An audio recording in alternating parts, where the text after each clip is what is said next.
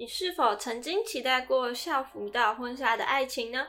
欢迎光临人际关系事务所，我是今天的主持人小鱼，我是今天的主持人美乐。那今天呢是我们的第二集节目啦。那我们的这一集节目的主题呢，就是校服到婚纱的校园爱情。那为什么这些年头呢，很多电视剧都很喜欢拍这种校园般的爱情呢？明明呢就是理想啊，还是归理想，现实明明就不会这么美好，但是大家都非常喜欢看这种剧情。但我自己觉得是因为，就是因为它很美好，然后它太过理想化，嗯，所以就是不符合现实，你不会遇到，所以你才会对它有期待。哦，所以大家才会特别喜欢。像我自己个人就超级喜欢看这种校园爱情，就是你明明都知道它其实有一套 SOP，就是会怎样怎样怎样，然后也知道结局一定会怎样，但是呢，就是还是会想看这种。就是非常甜的、让人羡慕的校园爱情，算是满足这一个幻想。没错，因为已经过了校园，然后也遇不到，也没有办法从校园到婚纱，所以至少可以看看这些偶像剧啊，或这些校园甜宠剧，嗯，来就是过过瘾。虽然是工业糖精，但是能刻起来是非常好刻的。没错。对，好了，那我们就是前面讲了很讲了一些有关于我们对于这是今天的主题，就是有关于校园。校园到校服，校服到这个婚纱的一个校园爱情。那接着呢，我们就进入我们的心中小剧场，再跟大家分享有关校园爱情、校服到婚纱的一些算是观点或一些人生哲学吧。我父母对我要求这么严苛，是真的爱我吗？与我相处十年的朋友突然不理我了，到底是怎么了啦？是不是我惹他生气了呢？还有楼上的学长对我那么好，是不是喜欢我啊？啊，好烦哦！到底谁能来救救我？别再 OS 了，快来听听我的心中小剧场。欢迎来到心中小剧场。你的青春里有遗憾吗？没错，就是讲到青春，大家就会觉得在校园生活中一定要谈一场。令人非常印象深刻又凄美的爱情故事，轰轰烈烈的恋爱啊！对对对，校园就是要来一场轰轰烈烈的爱情。但是呢，就是因为呢，我目前是还没有遇到，而且我也没机会遇到，因为已经脱离校园生活了。所以首先呢，就先来跟大家聊聊，就是离我们离我和小鱼不久远的校园生活。就是刚离开不久，没错。所以在校园生活当中，大家就是，其实我相信每个人进大学，因为大学大家就是用修学分，但是你自己想要修什么课就是修什么课。所以其实应该蛮多人在大学进去的时候，他其实有定过一个标准，就是我记得我们学校有一个什么学分修好修满，然后有三个不同的什么东西，什么恋爱学分啊，然后社团学分啊，还有。课业课业学分，嗯，然后就是要三个学分都把它修好修满才可以毕业。对，所以大家就是对于校园恋爱，尤其是在大学，就是大学更开放，是因为在过去我们的生活当中，大家会觉得说学生小孩读好书才重要，嗯，直到过了十八岁之后，大家才会比较对于我们感情生活、恋爱这方面才会开始比较开放的状态。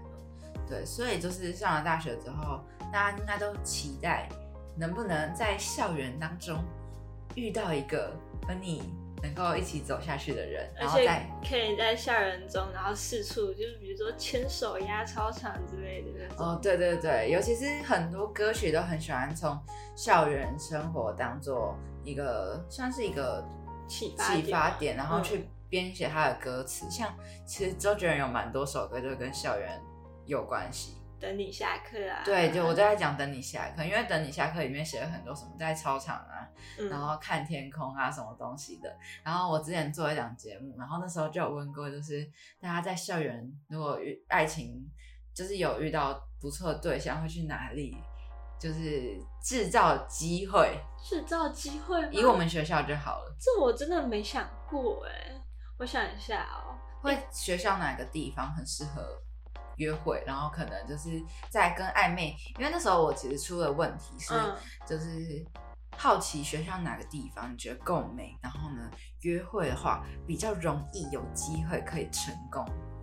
哦，我我有经历过，那不算约会，但是我觉得那个气氛还……我是要问你到底是哪个地点，然后你现在要跟我分享。对啊，对啊，我就是在讲地点，就是说气氛很好，就但是要挑时间，因为我那时候是凌晨的时候，然后在那个图书馆前面，就是海报街那边。的那个椅子上，然后很少人的时候，可是那边有鬼故事，真的假的？因为有蛇。那边之前夏天的时候，我有看过，就是地卡上面都有说那边有蛇，真的假的？嗯，那边学校会有蛇，所以我那时候，我自从知道那边会有蛇出没之后，我就再也不敢到那个地方。所以你答错了，你不是那个，就是就是有问过男生男性友人，然后的回答，就是他有说他自己说，如果就是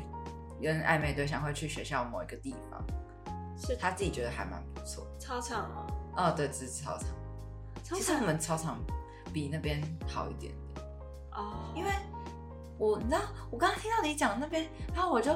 眉头一皱，因为那边有灯光啊，因为可是那边有人像，你知道铜像其实不太好哦，人的铜像其实因为它是它是人的形状，所以它其实很容易会招来就是一些不太好的。就是晚上会见到的东西，也不是不太好，就是晚上会看到的东西，是因为跟它的那个设计有关，就是相对来说，你说晚上看过去有一个人在那边很可怕那种感觉，不是，是人的铜像好像本身就比较容易会，嗯，会有一些比较就是灵异的东西会比较容易会出现。啊，所以我也想说，谁会去那边约会啊？到底？哎，可是很可怕，因为其实晚上不怎么会有人。可是我前任室友，她跟她男朋友就是坐在那边，然后还牵手，然后被我目睹。他就是坐在那边，就是我刚刚跟你讲那个海报街那个椅子，然后是是背对人像，看不到人像的那个地方，就是面对网球场那边。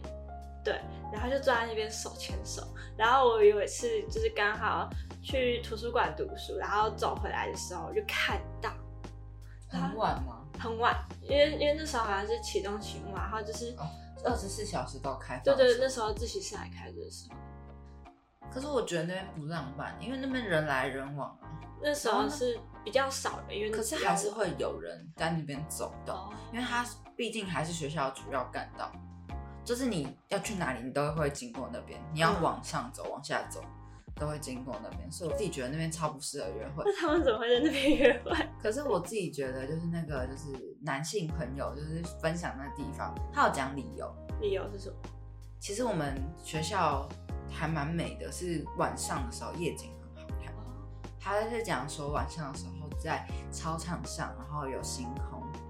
真假的？嗯，晚上看得到星空，是可以躺在草地上看的那种。我是不知道你敢不敢躺学校草地，因为我们学校有足球队。哦，对，甚至会有人就是踢足球，我是不知道你敢不敢那还是算了。但是正常来说，都会讲说坐在司令台那边，然后看星空，或在跑道上面看星空，坐在地板上跑道上。而且其实我们学校那边的天空是看到星星的，不像我们比较住比较市区，台北市就看不到星空。哦，我知道，之前有一场流星雨的时候，对，学校其实是看得到的。而且超美的，我很喜欢晚上的我们学校的晚上，而且又加上操场相对起你刚刚讲到海报街不一样，是海报街有很多光害，但操场没有。操场其实灯光没那么多，对啊，但是就是就是很美，真的星空超美的。所以他那时候讲到，我就哦，好像真的那个地方蛮适合的，约会约会真的蛮适合，但是前提是就是真的要有暧昧对象，然后就是有互相都有。一点点就是感觉有机会去那边，我是觉得还不错。完蛋了，那我之前跟我的 gay 蜜，然后在那边在操场在那边散步。可是操场本来就不是，本来下午吃饱饭就会跟朋友一起去操场。没有，就是就是那种晚上的时候，就是十一二点的时候，还是会啊，本来就还是会散步啊，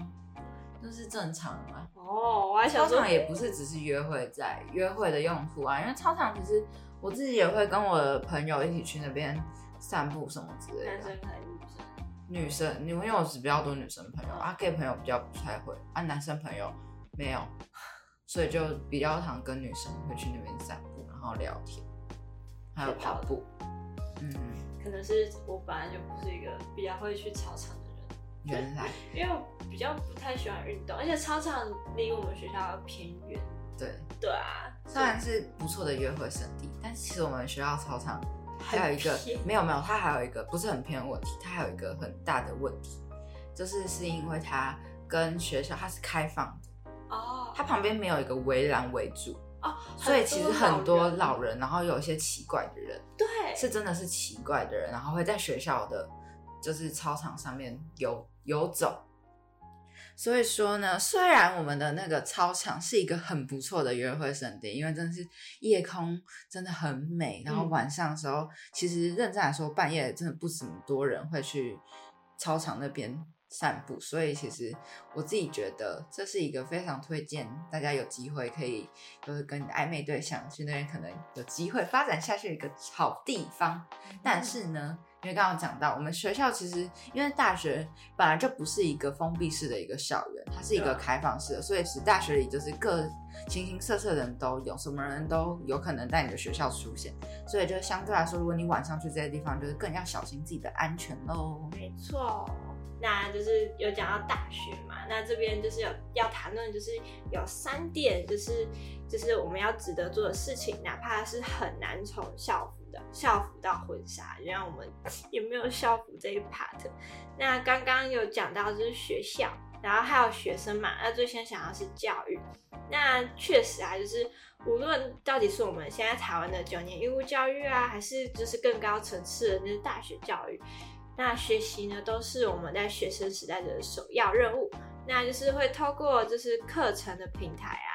或者是一些就是各方面的资讯啊，就是知识都能够更被好、更有效的吸收。那学校作为一个重要的教育场所呢，就是就是可以培养出一代又一代的人才啊。没错，那其实当代的大学生，他们拥有更好的学习资源，然后还有教育平台，所以不但能获得更多的知识，而且校园生活也越来越丰富，像是各种社团活动啊、组织活动等等。所以呢，就有研究表明了，绝大部分的大学生其实在校期间都会有恋爱经历。如何看待大学生的恋爱呢？就是可以从我们等下以下的这三个点，然后来探讨有关于，就是哪怕很难做到从校服到婚纱，到底在大学谈恋爱的期间当中，我们到底能够从中获得什么东西呢？那第一个呢，就是我们可以从中获取到人生中最美好的恋爱时光啦。那其实从初中开始，大部分青少年都已经开始进入青春期。那在这这种就是青春期的懵懂岁月里啊，很多同学就会开始就是有点小叛逆啊，就会想要逃课啊，或者是就是有一点比较喜欢去网咖打打电动之类的。那其中呢，还有一个叫做早恋，虽然就是年少的那些懵懂的感情啊，最纯粹的感情，就其实是很美好的。但是在青春期，因为刚刚有讲到说学生比较重要的是课业嘛，所以就是会有很多的老师或家长会觉得说，在青春期的学生呢，谈恋爱是被看作是不务正业。那虽然呢，就是没有明文规定说呢，在高中时期呢不能早恋，但是就像我我我爸妈会跟我说，就是在大学以前，就是在高中的时候呢，就是好好读书，然后比较就是比比较不要去碰触那些男女关系。我自己是有，对，虽然我是不知道他们为什么会这样想，因为毕竟我可能也没有那个能力。对，那但是呢，在之后呢，进入到大学之后，其实恋爱反而会变成一种很常见的事情。那家长呢，也会之后在进入大学之后，也会慢慢的鼓励说，就是孩子们就是可以开始有这些感情生活啦。所以呢，其实大学因为有很多的空空闲时间啊，所以大学其实反而会变成是人生中呢最美好的恋爱时光这样子。嗯，对。那再来第二个呢，就是会讲到是最简单又单纯的一个感情，因为呢，在物质生活非常重要的当下呢，很多人其实都会用金钱来衡量关系，就像人与人之间，就是就是真的会算是金钱就是很重要，然后跟嗯朋友相处，其实金钱也会算是有一点，就是人生中有点难以。金钱，反因为这个世界上，你只要生存就需要钱，对，所以就有点尴尬的一个东西。金钱就是会阻碍所有人的生活。嗯，所以就是恋爱也是一样。那大部分的人呢，都会在看对方的家庭背景啊、经济状况等等。然后，但是呢，校园恋爱就是比较简单淳朴一点，就是彼此他们只会看就是对彼此喜欢，然后就会因为某一个可能对方什么某一个个性啊，或者是特质吸引，而不会就是只是像长大之后你可能。相亲啊，什么东西，他就会很讲求门当户对，他就看你的背景是生长在什么样的家庭，他就会去以你的家庭啊，以你的工作，以你的那个剩下什么，就是家庭一些背景，然后成长环境，然后去判断你是怎样的人。那这些其实都跟金钱有关系，因为你的生活、你的工作都和你的薪水是有关系的。没错，所以其实，在大学的恋爱就不会掺杂这些很外界的因素，因为没有背景的束缚，还有金钱的捆绑、家庭的压力等，更多的呢，就是两个人就单纯就是被对方给吸引，这样的爱情呢，就是也是最纯真、最干净，然后最难得的。可是你当你毕业之后，进入了社会，就是恋爱呢，就会考虑很多因素，就不会像大学，因为大学你可能你只需要。养活自己，嗯，所以就是不会担心哦，我和你在一起，可是我还要花费什么东西什么东西。可是你当你出了社会，进入职场之后，你要开始工作，那你工作上面就不是只有就是我和你的感情生活，我还有我的其他家家庭啊，我的工作，对，那些都是需要考虑的。所以从大学离开了学校生活之后的爱情，我自己就觉得变得很多东西要想，嗯。就会变得，而且还要思考未来之类。对对对，就还有长远规划。对，像我可能在学生时期约会，那我约会就只要支出约会的钱。可是你当你毕业了之后，要自己养活自己的时候，那你当在约会的同时，你就会想说，可是我的薪水，我除了约会，我可以存起来，然后就会有可能，如果你和你的伴侣或你的对象没有那么的好的沟通的话，就会产生一些摩擦。对。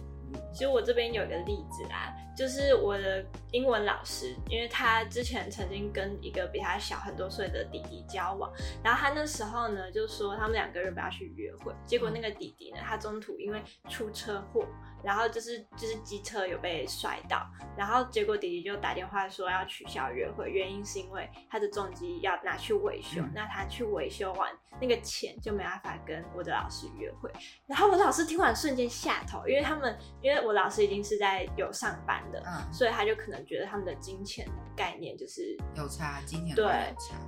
所以就是对于一个已经在上班的人来讲，说他不希望他的另外一半是一个连自己金钱自由，就是连出来就是要把钱拿去去修重机之后就没有钱可以约会的人来带他的另外一半。哦，原来就是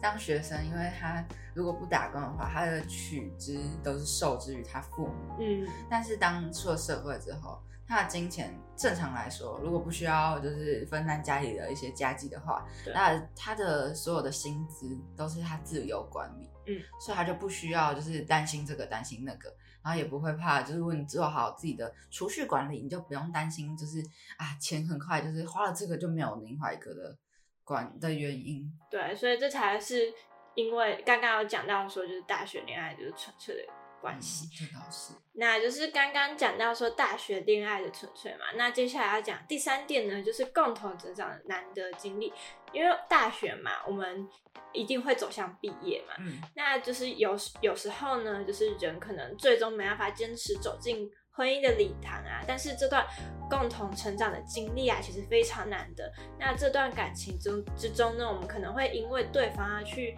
改变自己啊，变得更优秀啊，更有自信，并且还会为了就是共同的未来去付出更多的努力。这个呢，我非常的同意，因为互相扶持嘛。对，很多。很多其实影剧当中，他其实都会讲说，就是校园爱情之所以难得，是因为他们在就是人生在可能你的求学阶段，你会遇到很多算是有点跌跌撞撞的一些困难，嗯，所以呢，就是可以互相就是成长，互相就是鼓励对方，然后让自己成为更好的自己。嗯，我觉得这是一件蛮浪漫而且蛮好的一件事情。没错。对，那其实刚刚讲到，因为是互相扶持嘛，那或许这一路上会遇到很多不开心的事情啊，但是因为你身边总是会有一个人，就是陪在你身旁啊，给你安慰啊，或者是些陪伴鼓励，然后可以帮助你走出这个迷茫的阶段。然后而且呢，这样两个人还可以就是互相了解啊，彼此督促督促，让彼此在追逐梦想的路上不会孤独啊，也不会寒冷，然后变成更好的两个人，更加贴近对方的梦想。没错，就是两个人，就是两个人走在一起是为了对方而努力，而不是就是只是一个人一个人想好一个人的未来，会互相为了对方而让自己变成更好的自己。我觉得这一点很重要哎，因为嗯，像我有一个朋友，他就是他有跟我讲说，他跟他前一任分手，就是因为他女朋友其实有个机会去韩国进修，但是他为了不想要远距离恋爱，所以就是放弃这个进修的机会。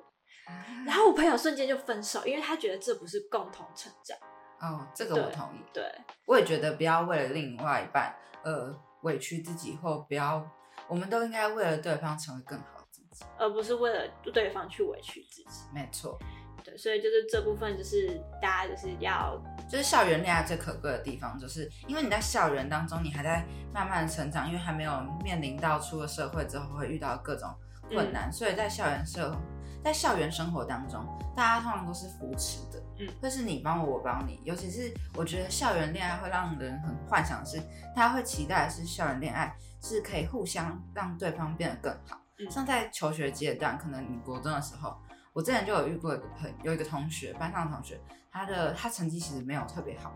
然后她的男朋友是就是学校的前几名的校排前几名的那一种，然后他自从跟他在一起之后，他的成绩越来越好。是因为他就是有讲到，刚刚我们说对校园爱情的向往，是因为你可能在学校会去图书馆一起读书，在校园一起散步，然后所以他们两个就是因为互相给对方就是鼓励吧，所以就互相帮助对方，所以就导致那个朋友他的成绩越来越好，真的有越来越好，真的很厉害，是突飞猛进的那种。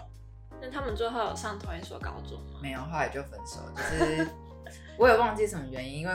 这我就不知道，反正后来就是一些可能私人原因，后来就没有没有机会继续走下去。但不过他的那一段就是成长，是大家就是共，大家都有所目睹的。嗯嗯，就真的是让我觉得，嗯，这才是一个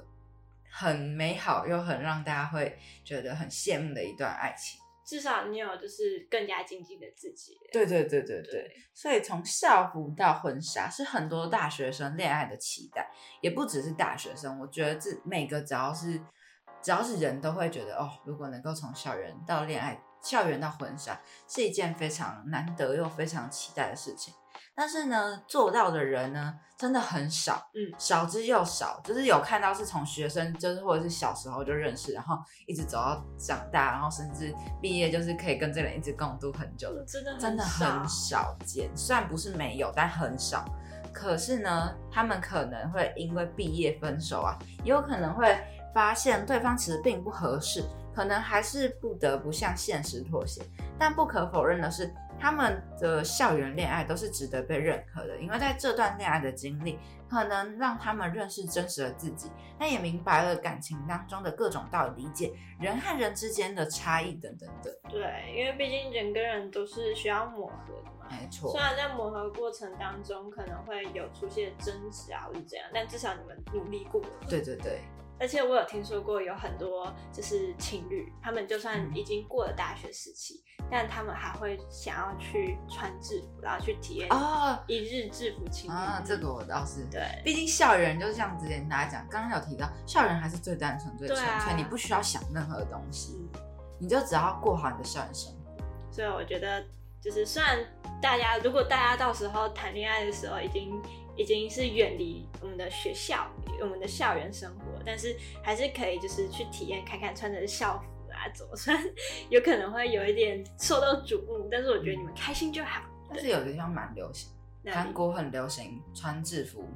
哦，真的假的？对，韩国最近吧。也不是最近，反正就是近年来就蛮看到很多人会去韩国租，因为韩国的校园制服很好看啊，所以很多人会去租韩国校园制服，而且他们有就是专门就是租制服然后到处拍照的那种。哦，就我好像体验一下就是一日高中生的那种感觉。很好，我觉得嗯很好，重重拾青春生活。没错，对，那就是刚刚有讲到说，如果从校服走到婚纱很难，那就不妨认真的走过这段大学恋爱时光，其实也很美好。就是你不要去管结局到底是怎么样，嗯如果你遇到那个对的人，并且这个人也都值得我们去爱，然后去为他付出，或者是去为他让自己变得更好、更优秀，那就是也要记得感谢说这一个陪你走过大学恋爱，并且让你变得更加美好的这个人。没错，所以我觉得呢，就算你大学过完了，已经没有机会体验大学的或者是学校时代校园的嗯恋爱时光，也不要灰心，因为我觉得就算没有遇到，也不代表你不会遇到。以后可能说进了职场，甚至在各种就是场合，你会遇到更好的人。对，但是如果在收听的各位听众，如果你还是学生的话，我觉得不妨可以好好把握一下你还是当学生的时候，嗯。这样的话遇到的就是谈起了这样的校园恋爱是非常难能可贵、非常珍贵的回忆。不管像有没有刚刚提到有没有，不管你的结局怎么样，我觉得就是需要去试一试，但是重点是你要觉得这个人是你值得互相互相扶持，值得让你变得更好的自己。对，要要值得，不要随便去找人。对，不要为了为了恋爱而恋爱，要真的是找一个你真的像前面讲，就是学生时期最常会互让人你会喜欢的，然后是他的个性或什么东西吸引你的，所以不要就是一定要找一个你真正喜欢的人，然后好好的谈一场轰轰烈烈的爱情。对所，以就祝福大家都能遇到自己属于自己的 Mr. Right。耶！对，那我们 没错，希望我们之后可以遇到啦。对啊，那我们就是我们的心中小剧场，差不多就到一个段落，就分享了有关于对于校园爱情的三个观点，还有三个看法。是那接着呢，我们就会进入我们的人际电影院，跟分享有关校服到婚纱的一些影剧哦。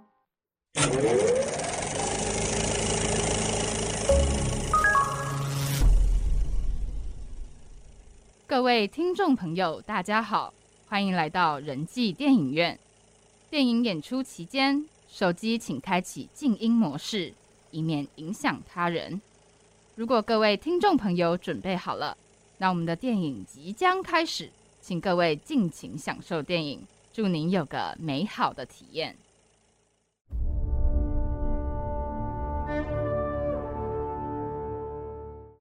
欢迎来到人际电影院。我们要跟大家分享的影集呢，就是在二零二三年今年夏天非常火红的一出影剧。那它是由优酷在那在中国的优酷上架的一出影剧，就是《当我飞奔向你》。那它之所以会火呢，就是因为它的导演猫德树老师，他拍摄手法非常的细腻，然后让人家就是从这个校园剧就也感同身受，然后立就像男女主角一样，然后在这个影剧中就是非常享受他给我的爱情的校园到婚纱的那种爱情感觉。那这部呢，就是非常优秀的这部影剧呢，是改编自朱毅的小说《他病得不轻》。那它主要的内容呢，是在讲述十六岁的高中女生苏在在和来自就是和睦家庭、不花痴，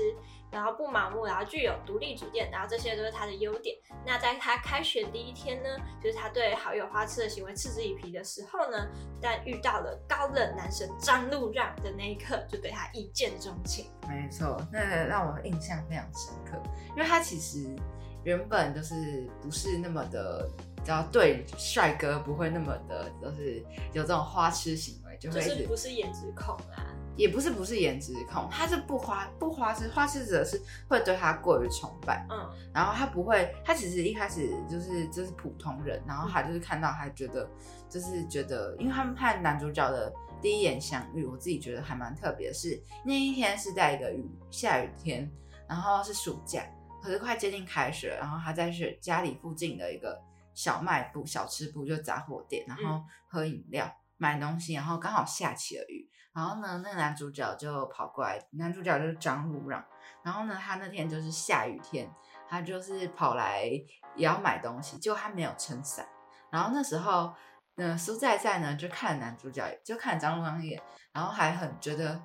不以为然，就想说都下雨了还不撑伞，然后呢也不跑快一点，然后他就骂了一声笨蛋，他说笨蛋，都下雨了还不赶快跑起来，然后呢那男主角就也就是冷冷的看着，想说干你屁事哦，为什么要叫我笨蛋的那一种感觉。我也会这然后样觉。对啊，对啊，然后所以就是那一眼，然后让原本就是对于这些感爱情完全没有向往的苏在在，突然就是一见钟情，那个怦然心动的感觉就燃起了，有点浪漫吧。很浪漫。我自己觉得那个画面是让我自己印象非常深刻的，尤其是喊笨蛋的时候。哦，然后笨蛋就是都下雨还不跑起来，然后那时候张路浪的回眸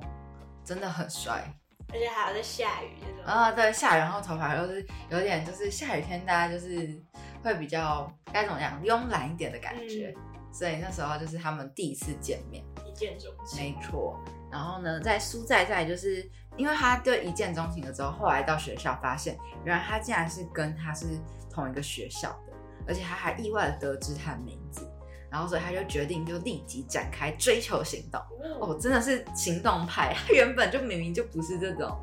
会就是那么行动派的人，然后就是遇到这个比较冷酷的张路浪之后呢，就自此之后成为了这个张望的跟屁虫。而张望就是他虽然看似优秀，而且家庭优渥，可是他其实是一个非常在这些自信下，他其实是一个非常自卑的一个少年，因为呢，他有一个很天才的弟弟。叫做张陆力，而且因为就是因为弟弟天才，所以他常常被母亲拿来比较。他会觉得说，为什么弟弟明明就比你晚出生，但是比你聪明，而且比你厉害，然后你做哥哥的为什么比不上你的弟弟？所以多年来，他在他的家里活的就是在这个一个很厚重的压力的一个外壳下。他非常的内向寡言，然后尽管表现的非常的沉稳有礼，但是呢，他却总是疏忽他人，因为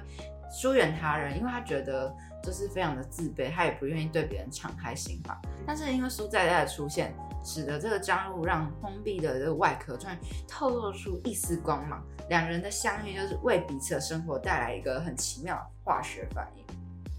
那除了男主角和女主角就是苏在在和张路浪之外呢，其实他们分别各自都有各自的好朋友。像是我们的苏在，他有一个最好的朋友就是江佳。那江佳就是一个很活泼的一个女生，然后她就是会在苏在在身边，然后帮她出各种想法的那种一个活泼少女。那我们的张路浪他就有两个很好的兄弟，一个是固然，另外一个是官放。那他们固然就是跟张路阳一样，他就是理科天才那种，然后他又是出生在一个医生世家，就是一个非常优秀的小孩。然后我自己觉得固然让我印象最深刻，就是他其实是一个非常深情的暖男，因为他对于就是他其实是喜欢江姐，但是他就是一直把这个喜欢一直放在内心里，然后都没有说出去的那种，就是藏很深的一个男生。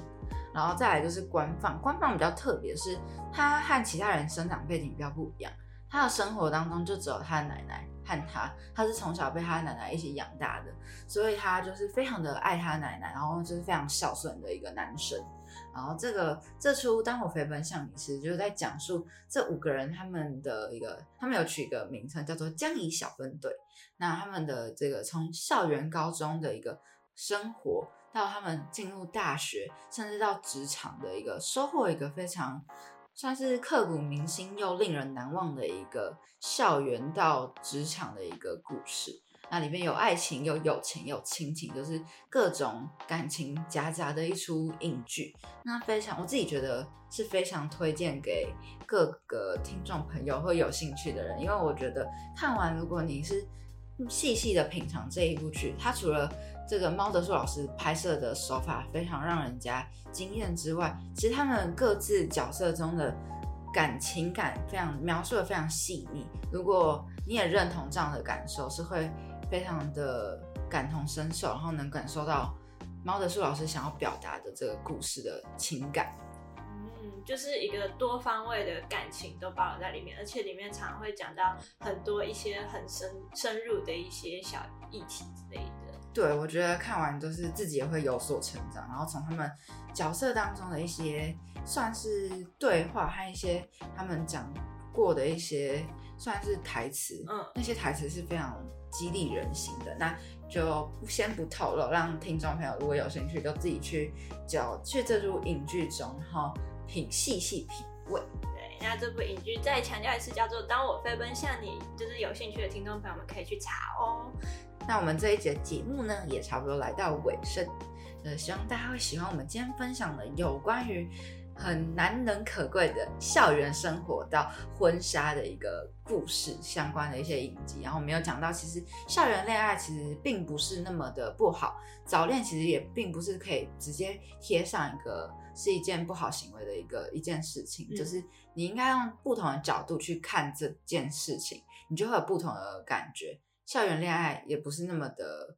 不好，就是对你生活啊什么东西会有影响。主要是要找到一个方法，让这件事情不是那么的让外界对来对你来说是一个不好的影响力。嗯，对好，那就希望大家会喜欢我们今天分享的内容。那你刚刚所收听到的节目是人际关系事务所，我是主持人美乐，我是主持人小鱼，那我们下周见喽，拜拜拜拜